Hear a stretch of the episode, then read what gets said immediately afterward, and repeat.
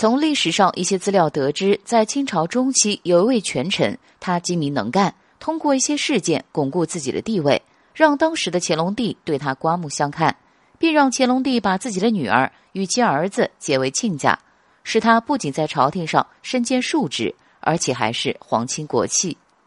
他就是备受乾隆帝喜欢的大臣和珅。这个和珅随着地位和权力的增长，自己的野心也慢慢膨大起来。据一些资料介绍，当嘉庆帝对其革职查办时，他的财富达到了八亿两到十一亿两白银，超过了清政府十五年的财政收入。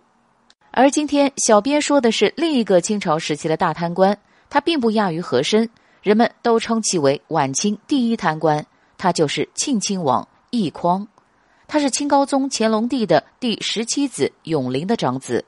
道光三十年，他被封为辅国将军。咸丰二年被封为了贝子，在咸丰十年，因为咸丰帝过三十岁生日，他被晋封为贝勒。在光绪帝去世后，他掌握了朝廷的财政和军政大权。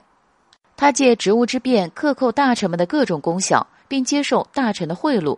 当时朝廷中有一职位空缺，他便公然出售，说此职位值三十万两。而当时盛宣怀提出想要此职务时，奕匡立即改口。别人三十万两可以，他则需要六十万两。除了卖官进行敛财，更是在自己生日时收取官员贿赂。光绪三十四年，就是他七十岁的大寿。据一些资料记载，其在那次寿诞就一共获利五十万两白银，礼物一些更是值百万两白银。他不仅在国内收敛钱财，还把自己的财产全部存放在国外多家银行。